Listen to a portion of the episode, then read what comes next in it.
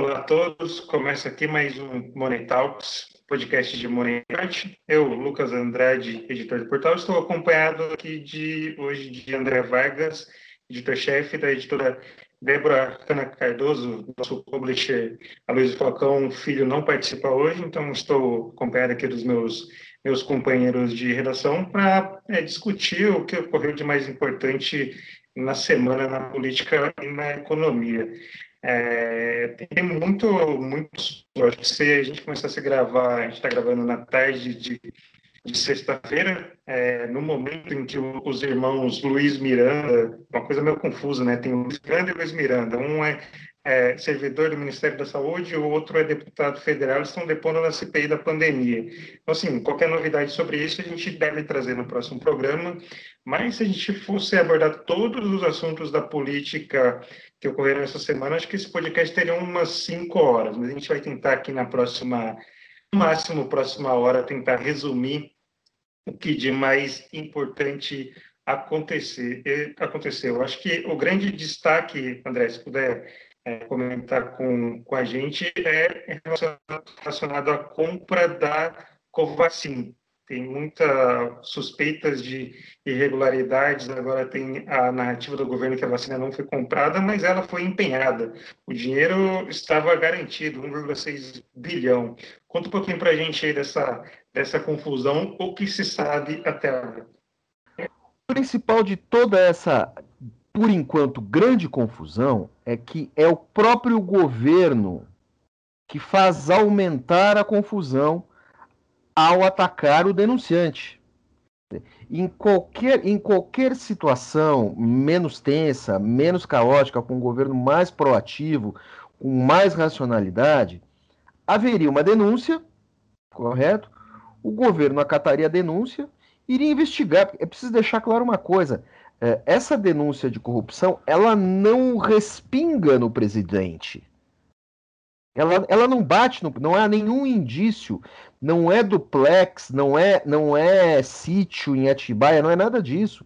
É uma compra, tudo bem, uma compra enorme, uma compra caríssima, com detalhes muito suspeitos na condução desse processo, que foi denunciado diretamente ao presidente, que, detalhe, disse que encaminharia o caso à Polícia Federal. Disse aos irmãos Miranda que encaminharia o caso à Polícia Federal.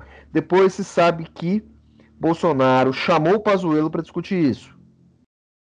Bolsonaro chama o ministro que estava para cair para discutir um problema muito sério. E parece que a coisa não andou aí, não se sabe por qual motivo, certo? Quando o caso é denunciado, quando o caso vem a público na CPI da pandemia, o que faz Onyx Lorenzoni? Ataca o denunciante. Em nenhum momento, o governo é tão reativo que em nenhum momento o, go o governo se apresenta para fazer o que um governo deve fazer. Olha, vamos investigar. Você só acusa o denunciante por uma denunciação falsa depois que você investiga e eventualmente descobre se há alguma coisa ou não. Você não atira no carteiro de saída. Eu quero lembrar aqui uh, um caso, uh, eu que sou praticamente um Matusalenium, é, um caso que aconteceu no governo Itamar. Um secretário do Itamar, um, um ministro, se eu não me engano, Henrique Argrives, foi acusado de corrupção. Argrives era o braço direito, um dos braços do Itamar. O Itamar afastou o Hargreaves para o bem das investigações, botou o Hargreaves em casa. Investigaram, olharam, viram que não tinha nada, o Hargreaves voltou e seguiu o baile. É isso que deve fazer. O governo, o governo Bolsonaro é tão reativo que atira nos outros. Agora, nesse exato momento, tudo que a gente está falando pode ficar defasado a qualquer hora. Uh, os depoentes estão falando a CPI, e ninguém está pedindo eh, a, a, situação, a bancada do governo eh, não está pedindo detalhes, está atacando o depoente. Puxa vida, o depoente está acusando um problema de corrupção dentro do governo. O, o depo, os, os, irmãos Miranda, uh, em tese, não são contra o governo. Eles apenas fizeram uma denúncia de uma corrupção. Agora, todo esse circo fica armado por quê? Por causa do modo de agir do presidente e dos integrantes do seu governo. A crise fica muito maior. Débora. Antes, antes de, de passar a, a palavra a Débora, acho que assim, a politização no Brasil é tão grande que a gente está vendo até a politização dos irmãos Miranda. Pelo menos na minha época, irmãos Miranda, a gente se remetia a Sula Miranda e Gretchen, né? Agora a gente está vendo um servidor e um deputado e a gente precisa fazer uma dissociação aí. É, o, o, servidor, aparentemente, pelo que a gente viu nesse começo da, da CPI, ele realmente é, percebeu que tinha coisa errada no trâmite da compra dessa vacina. Agora a gente precisa tomar um pouquinho de distância da atuação do deputado Luiz Miranda, que esse nitidamente está querendo ganhar palco, querendo ganhar fama em cima dessa, dessa situação. A gente precisa lembrar que é um deputado da, da base do presidente Bolsonaro, um, um deputado que foi eleito nessa onda conservadora de 2018, que acabou elegendo o, o, Bolsonaro. Então, assim, a gente precisa tomar muito cuidado com o que o deputado diz, mas, ao mesmo tempo, a gente precisa levar em consideração o que o servidor diz. E essa reunião que os dois tiveram com o presidente Bolsonaro foi em, em março. Então, assim, a gente está em junho, já passou um, um tempinho aí para a Polícia Federal entrar no caso se houve essa, essa indicação do, do, do, presidente. Então, é uma coisa muito nebulosa que a gente precisa tomar um pouquinho de distanciamento para ver qual vai ser o desenrolar. Falando em tomar cuidado, a principal pessoa que toma cuidado é o deputado Luiz Miranda, porque afinal ele anda de colete à prova de balas e Bíblia. Eu creio que ambos são excludentes. Ou você vai de colete ou você vai de Bíblia mas pelo jeito ele é uma pessoa precavida. Débora. É, o comportamento reativo do governo mantém aí essa coisa dele desidratar a própria imagem, né?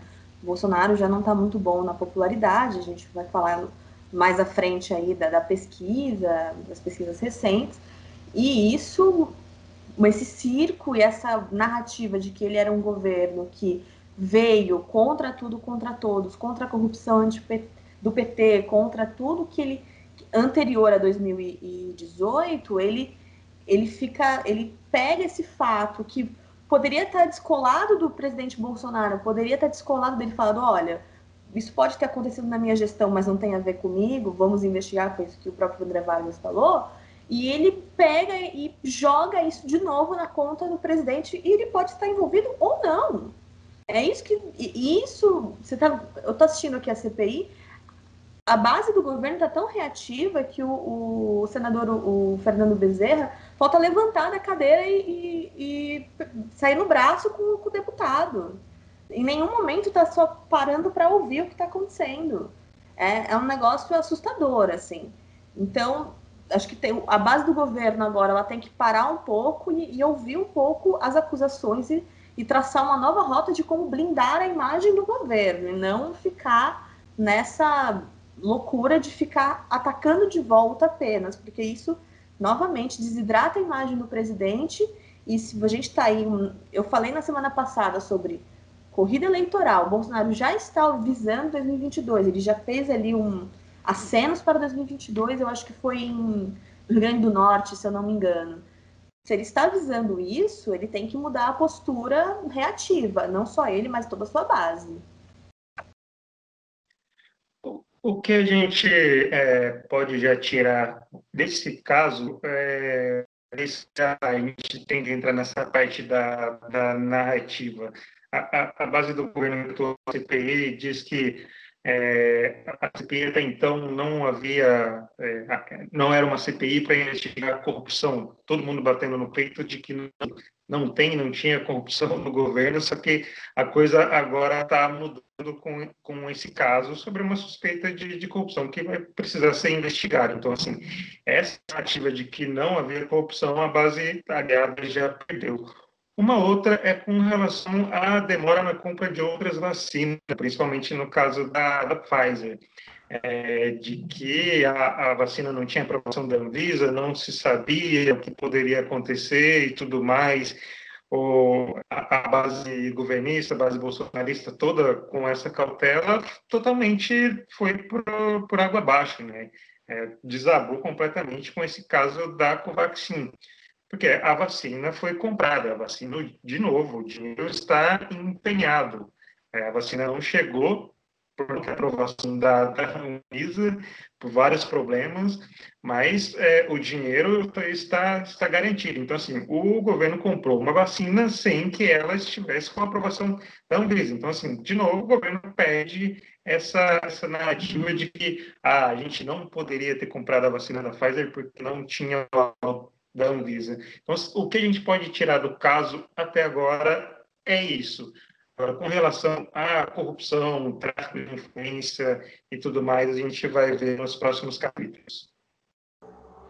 E em cima, em cima disso, Lucas, temos que lembrar também que a, a reação da base aliada do governo, ela segue um pouco a reação do Bolsonaro, que continua naquele, naquela vibe de manter a temperatura elevada, certo? Só que dessa vez é, a temperatura está cada vez mais elevada, mas assim, está tá ficando muito quente para o lado dele. Daí que ele apresenta, saiu, saíram as pesquisas de popularidade do governo dele, ele está em baixa, ele perde a eleição.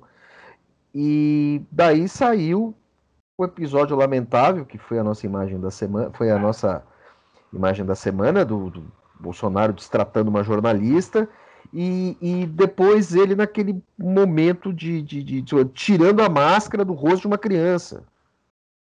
Quer dizer assim, é, é um desastre.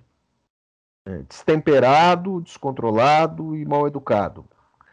É, eu, eu, eu, eu, eu, eu acho que há é, na conta disso também uma tentativa desastrada de parecer uma certa normalidade. Se bem que o governo Bolsonaro está sempre sob tensão, quando ele não está sob ataque, ele se coloca numa situação que ele aparentemente esteja sob ataque, e assim o Bolsonaro vai levando o seu governo. Quer dizer, não há um minuto de trégua. Né? Talvez seja o governo que seja mais fácil ser de oposição na história do país. Eu não, eu não sei nem se seria ser de oposição, né? na verdade ser comunista, né? Porque qualquer coisa um pouquinho além do, do, do, do que não há, é apoio a Bolsonaro já se tratam como comunista. E a gente está vendo aqui agora no caso do deputado Miranda, ele também já ter virado um, um comunista, um agente infiltrado. Mas passando para esse capítulo da, da popularidade, é, a gente teve é, pesquisas nessa semana, na verdade, uma pesquisa do IPEC, para quem não não está ligando o nome, IPEC é o antigo, a gente pode dizer assim, o antigo IBOP. O IBOP foi encerrado e ex-executivos do IBOP fundaram esse novo instituto, o IPEC. É, acho que os, os, dois grandes recortes que a gente pode destacar é com relação à popularidade do Bolsonaro, a desaprovação do governo está em 50% e a aprovação está em 23%. Então, assim, já está em 20, antes ficava ali na casa dos 30, agora já está em 20, se a gente for considerar a margem de erro. E tem também em relação à corrida presidencial. O, IPEC mostra que a eleição hoje o ex-presidente Lula eleito no primeiro turno. Lula tem 49% e o Bolsonaro tem 23%. Coincidentemente, a, a voto do Bolsonaro é a mesma do governo. Então, assim, mostra que ele não está com muita margem é, de votos, se a gente projetando o cenário para 2022. E como você destacou, André, a, a imprensa do governo Bolsonaro sempre lá em cima, e algumas vezes mais é, do, que, do que outra. Né? Toda a gente está aqui na, nesse podcast já faz um, um, tempo, creio que já mais de um ano, e parece que toda semana o país vai acabar é, por obra do, do, do governo, parece sempre tem algum conflito. Tirando naquele caso da reunião ministerial é, que o ministro ex-ministro Senuro relatou, talvez essa semana seja uma das piores é, desde o começo do governo Bolsonaro. O que, que você e a Débora acham? Débora. Olha, eu acho que desde a da reunião dos poderes, que virou a queda dos seis ministros, que virou a saída de todos os militares e que acabou, enfim, toda aquela semana turbulenta, eu acho que essa talvez seja uma das piores semanas do governo. E o que, que você acha, Vargas? O Vargas acha que é, é assim, a capacidade do governo gerar crise para si é tão grande que ela não poupa nem quem o denuncia. Que hoje, ontem nós tivemos o mais um revés para Sérgio Moro. Os processos do Instituto Lula e do sítio de Atibaia também vão começar de novo. Lula responde outros processos, mas é provável que tudo comece de novo e, sendo ele condenado ou não, esses processos não acabam até a eleição. Então, assim, é, é... não estou em nenhum momento dizendo que o Lula é inocente ou não. Estou dizendo que é o seguinte: no momento que você contamina um processo, você não tem como apontar decentemente se alguém é culpado ou inocente. Preso, é, partindo do pressuposto da, da, da, presunção de inocência, você não tem como dizer se o cara é culpado. Então, o que se percebe hoje que a Lava Jato fez que a Lava Jato foi importante, tudo mais, grande parte da sociedade brasileira é, queria que a Lava Jato desse certo pelo combate à corrupção, e a Lava Jato está dando errado justamente por seus erros. Por quê? Porque os juízes e promotores não trabalharam direito.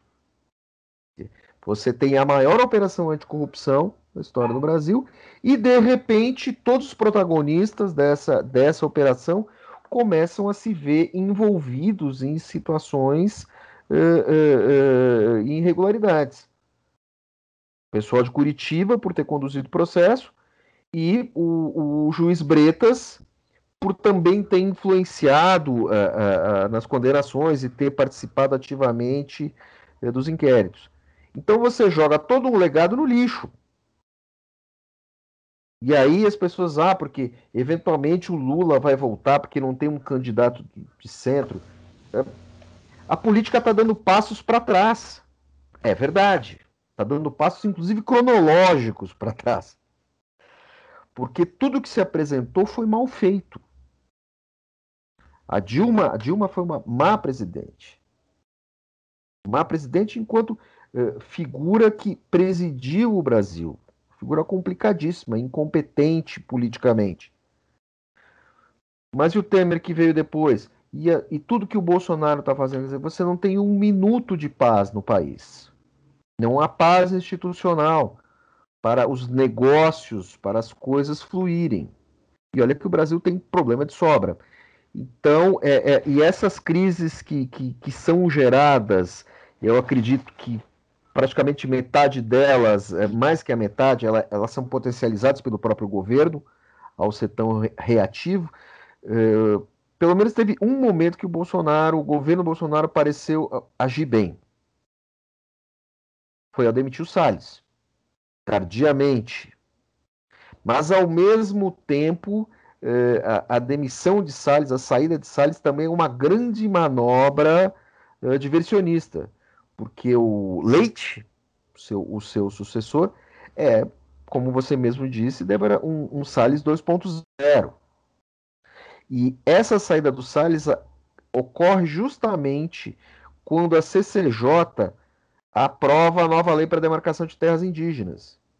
Que isso é um caminho para a grilagem, é um caminho para aumentar a insegurança jurídica no campo.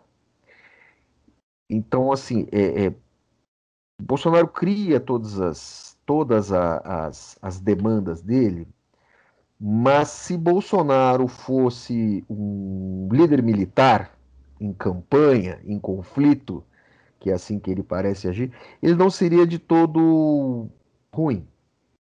Só que ele seria um excelente líder guerrilheiro, porque ele é capaz de ações diversionistas e de tirar, tirar a atenção daquilo que interessa com muita competência. Não, logo, logo, é, em, pouco tempo, a, a, opinião pública e a imprensa percebem que foi uma manobra.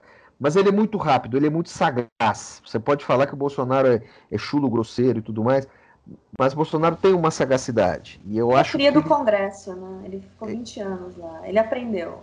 Ele sabe do, do fazer. jeito dele, mas ele aprendeu. Ele sabe fazer isso e ele sabe uh, tirar o foco das atenções com Copa América, briga de vacina, pega a criança no colo. O Bolsonaro ele não é rebuscado, ele não é erudita.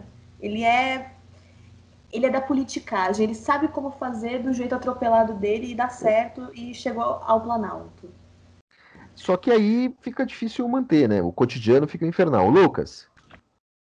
É sobre, sobre esse projetando para 2022, havia uma, uma percepção de que Bolsonaro sobreviveria é, essa turbulência da, da CPI. Ele passou por um, mil mortos na pandemia, então a CPI seria mais, mais um capítulo. A CPI é, denunciando supostas omissões, falhas do governo, mas tudo levava a crer que ele passaria por esse momento turbulento e aí no ano que projetando já uma recuperação econômica, é, a memória das pessoas já pirando, mudando, pirando a página da, da história e tudo mais, ele poderia se fortalecer para esse embate, provavelmente, com o ex-presidente Lula. Só que, a, pelo menos a, a, minha avaliação, a gente está chegando num ponto, é, tudo isso a vai ter mais nítido nas próximas semanas, que o Bolsonaro pode, se essa popularidade dele cair abaixo de 20%, ele pode virar um Michel Temer. Ninguém se sustenta com uma popularidade muito baixa. Eu falo, não estou nem falando um caso de impeachment, afastamento, mas falando de reeleição. Acho que a reeleição dele está subindo cada vez mais é, no telhado. Lógico que hoje, diante do, do, momento, quem tem se beneficiado desse cenário é o ex-presidente Lula, até por uma, é, um noticiário mais positivo de que essa, essa, a suspeição do Moro e tudo mais, então ele tem se beneficiado. E a gente também está vendo no cenário, por exemplo, no caso dessa suspeição, praticamente tira o ex-juiz Sérgio Moro da corrida é, presidencial. O apresentador Luciano Huck optou por meio Domingão na Globo, no lugar do apresentador Faustão. Então também está fora. A Moelho também está fora. O que está sobrando? O Ciro Gomes. O Ciro Gomes não é terceira via. O Ciro Gomes é uma via que sempre esteve aí. Ele não vai essa terceira via.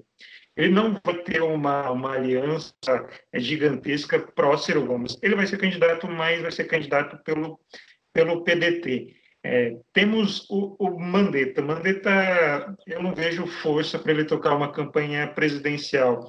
E temos o João Dória no PSDB. João Dória é, é aquela, é, é aquela situação. Ele é um dos principais responsáveis pela vacinação no país é, atuação com, com o Butantan, pressão no governo federal, eu acho que isso é evidente, isso ajudou a vacinação começar em janeiro. Se não tivesse essa movimentação, a vacinação poderia estar mais atrasada. Mas é o curioso caso de político que não, não aproveitou o capital de uma benfeitoria dele. Então, assim, João Dória já tem é criticado por parte da esquerda, então a gente pode citar aí uns 25%, 30%, e é criticado pela base bolsonarista, então vamos colocar mais 25%. Então, assim, metade do país já detesta o João Dória. Então, o João Dória começa numa coisa muito, num clima muito ruim.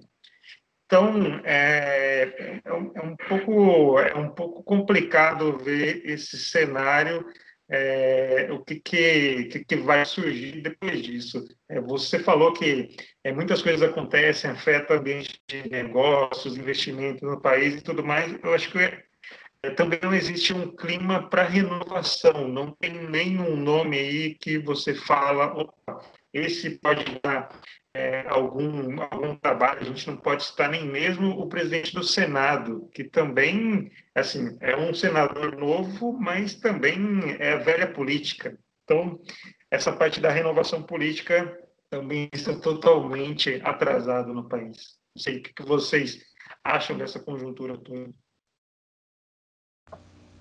Eu quero voltar um pouco ao Bolsonaro, eu quero, inclusive, citar o nosso publisher. Olha só, ele não está aqui, mas vou citá-lo. Há um tempo atrás ele escreveu um, um artigo falando sobre o Bolsonaro, um presidente que só fala com sua base. Se ele cair para a popularidade de 20%, vai ser praticamente a base dele, que é, são os 20% fiéis a ele.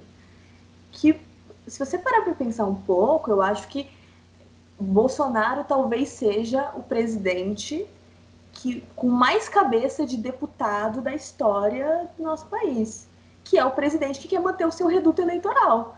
Ele nunca, ele não quer ampliar, ele não quer falar com mais ninguém, ele só quer falar com quem sempre quer votar nele, concorda com ele e está sempre atrás dele. Ele não quer falar com o centro, ele não quer fazer que nem, por exemplo, a, em 2018 na campanha Haddad e Manu, que eles fizeram o vira-voto não, ele quer só manter aquela base que nunca vai discordar dele, que é uma legião do exército dele, do Bolsonaro, que, que vai para os estados e fica fazendo motociada, enfim, que é o reduto dele nacional, que é uma cabeça de deputado, que é o que, que é o deputado? Que tem aquele reduto que sempre vota nele, ele é sempre eleito todo ano, quatro mandatos, 20 anos de, de deputado. Né? Ele é deputado 20 anos lá, fica no Congresso para sempre, forever o Bolsonaro ele é, um, ele é um presidente que só fala com sua base porque ele nunca deixou de ser um deputado. Ele virou um presidente por acaso. Ele é um, um, um acidente histórico ali. Então, é, eu acredito que talvez esse, essa queda na popularidade, esse, essa coisa, talvez seja um pouco dessa estratégia dele, nessa mente dele um pouco que, que ascendeu ao, ao Planalto, mas não, não entendeu o que significou ser, significa ser um presidente que é falar com todo mundo. Que talvez é uma coisa que o Lula entendeu há anos. E é por isso que talvez o Lula esteja crescendo em popularidade, porque o Lula já foi presidente, ele já falou com todo mundo, e está voltando a falar com todo mundo. E aí talvez seja essa loucura. Não sei, o que, que vocês acham? É, eu acho que assim, acho que o, o único presidente que na verdade, são dois, né? Tínhamos dois presidentes que não falavam com todo mundo. A Dilma também não falava. É, é preciso lembrar disso. É verdade, a Dilma não falava. A Dilma não falava, o Itamar tinha aquele jeito esquisitão dele, mas era um eu não MDBista. Itamar, eu não estava lá.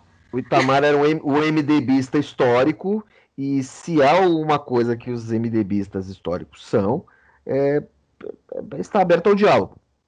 Nós temos aí o Sarney, que teve uma presidência desastrada, Você mas que nunca, que nunca deixou de conversar com ninguém, nunca deixou de atender as pessoas, nunca deixou de negociar. Então, é, e o Collor, no primeiro momento, até tentou se apresentar dessa maneira, mas uh, nunca foi assim. É, mas ainda que o Collor fosse mais, uh, uh, menos disposto ao embate do que o Bolsonaro e, e mais aberto ao diálogo do que a Dilma certo? Agora, a principal questão, acho que nós estamos também ignorando um fator, que é a, a mudança na dinâmica das campanhas. Queria falar da semana, a gente já está falando de campanha, campanha política. As campanhas vão tender a se tornar mais rápidas e mais intensas. Então, uh, também você tem isso no cenário. Quer dizer, ninguém quer se apresentar, em, uh, se apresentar muito cedo para a campanha com medo de sofrer desgaste. O Bolsonaro, uh, o Bolsonaro não quis debate, não quis nada, só quis, só quis trabalhar com as cartas dele. Então, assim, essa próxima campanha provavelmente vai ser assim. Todo mundo vai esperar, vai segurar a largada. Quanto mais rápido for a campanha, vai ser uma campanha de tiro curto, porque quanto mais longo for o tiro, mais exposto o cara vai estar aos adversários. Hoje em dia, todo mundo tem dossiê de todo mundo. Então, acho que prova provavelmente a dinâmica da campanha vai ser essa. Todo mundo vai se segurar o máximo que dá para tentar fazer um sprint eleitoral curto. O que nos interessa de tudo isso? O que nos interessa é assim, o que vai ser do Brasil até lá? Essa é a principal questão que, que move nossas vidas, move o podcast, move. É, vai mover o jeito que a gente vive. Né? Nós vamos ter uma recuperação econômica, é, a agenda econômica vai continuar positiva. Você tem aí essa questão da privatização da Eletrobras, que ela está vindo toda melada, ela está vindo toda complicada. E, e antes, nós éramos o país das jabuticabas, agora somos o país dos jabutis. É, é, é, é essa privatização da Eletrobras tem, tem tudo para não atrair pouca gente, tem tudo para virar um monstro. Então, eu acho bem. É, é, eu acho que o que interessa no aspecto econômico é você detalhar melhor essa privatização. Eu não vi o ministro Paulo Guedes se manifestando ainda. Eu acho que ele deveria ter sido mais assertivo sobre isso. Isso é uma questão fundamental que é discutida no momento delicado, porque nós temos uma, estamos à beira de uma crise hídrica. É, a Eletrobras, ela, ela é um grande negócio, é um grande ativo a ser privatizado, é, vai envolver rios de dinheiro, mas é preciso lembrar, falando em rios, é preciso lembrar de uma outra coisa. É, a, a Eletrobras é a caixa d'água do Brasil. É a caixa d'água da região mais populosa do Brasil. A, a, a Eletrobras atua principalmente, a, sua, a maior parte das suas usinas está na bacia do Rio Paraná. São Paulo está na bacia do Rio. Rio de Janeiro não está na bacia do Paraná, mas está próximo. Toda a energia que é gerada vem de 85% da energia uh, do Brasil vem de usinas hidrelétricas. Essas usinas estão ameaçadas pela estiagem. Essa estiagem, segundo alguns, ela é uma estiagem que seria prevista, mas ela uh, se tornou mais grave por causa da sequência das queimadas. Você tem toda uma operação delicada para lidar, e quem assumir a Eletrobras, ela vai assumir uh, também com uma responsabilidade no abastecimento, uma grande responsabilidade indireta no abastecimento das grandes cidades. Então é preciso tomar cuidado. O governo já tem programas de recuperação que começaram a ganhar relevância. É necessário privatizar a Eletrobras, mas não me parece o jeito que está sendo negociado. Isso não me parece adequado e quem, o grupo, os grupos que arrematarem a Eletrobras também vão ter uma responsabilidade a mais. Então é preciso lidar com tudo isso com um pouco de cuidado. E eu acho que a opinião pública e a imprensa deveriam dar mais atenção para isso. André, até, até complementando isso que você está dizendo, ah, com relação à Eletrobras, a gente trata da Eletrobras como geração de energia, transmissão e tudo mais, mas só que tem uma outra questão aí que é o uso da água desses rios, por exemplo, o uso da água na, na agricultura, abastecimento na, nas grandes cidades. Então a gente está é, com essa crise hídrica. Então, isso afeta tudo isso também. Isso afeta o PIB rural, é, a, a, cidade, abastecimento da cidade. Então, assim, é um cenário é, um pouco preocupante o que a gente pode ter nos próximos meses. E isso respinga muito nessa, nessa popularidade do governo. A gente está falando é, de novo, de possibilidade de. Vou nem entrar na questão do, do apagão, mas no caso de um racionamento. Existe essa, essa possibilidade de racionamento.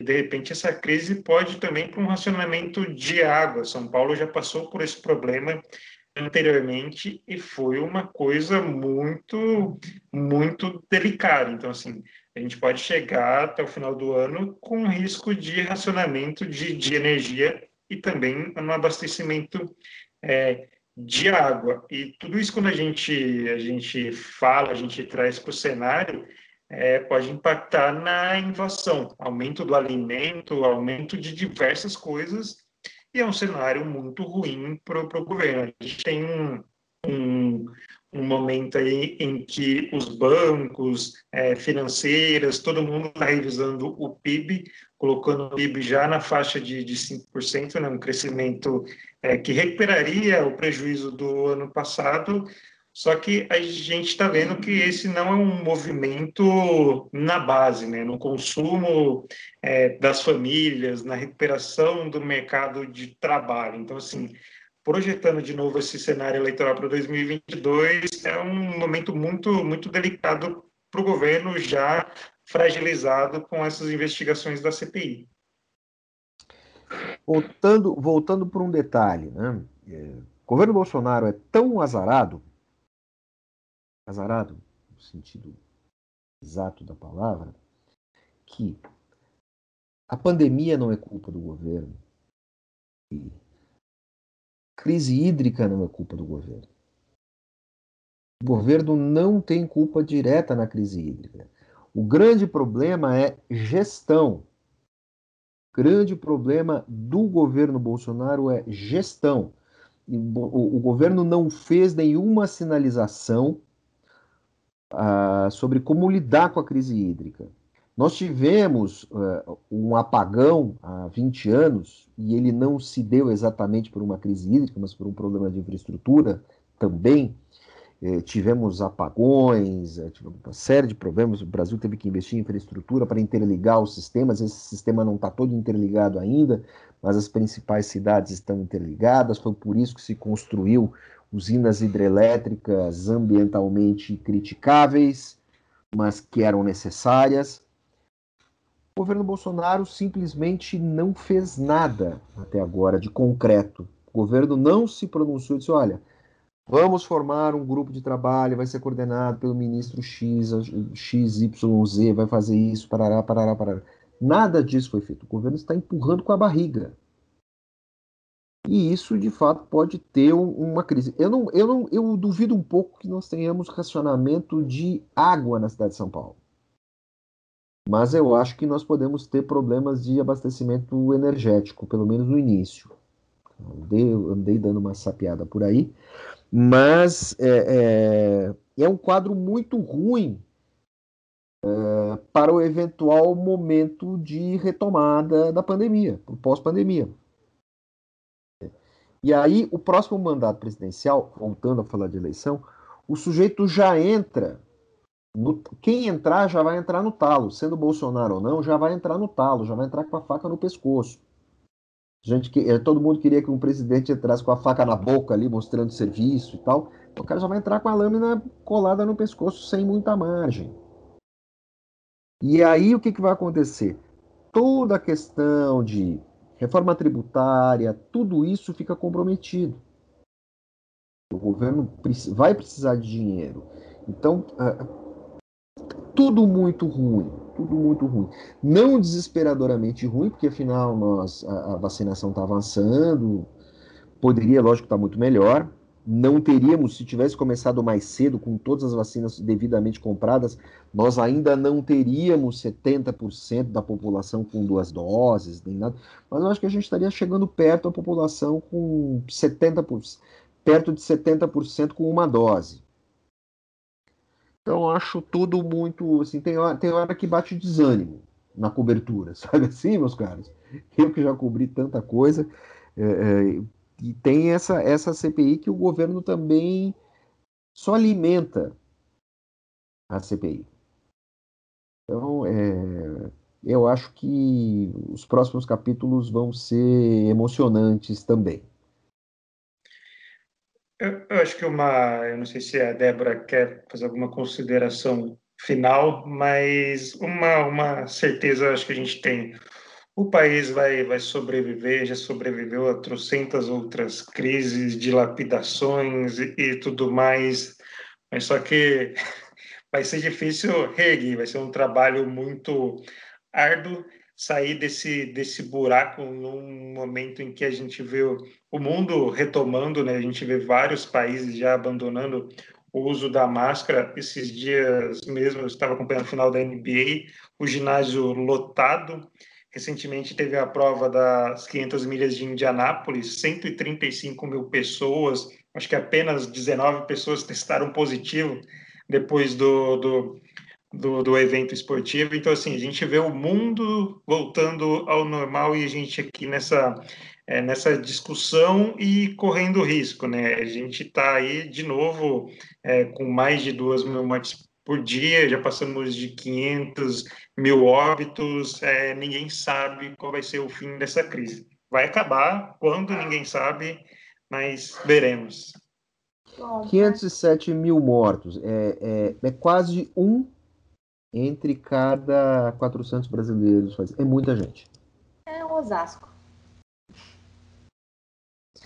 Então é... eu, eu, eu acho que é isso, Lucas. Eu acho que hoje eu tô meio, hoje eu tô meio, meio down, assim. Eu acho que essa questão toda da, da CPI, tudo isso me deixou meio desalentado, um pouco desalentado. Eu acho que é, um, é, um, é uma situação que todo mundo passa.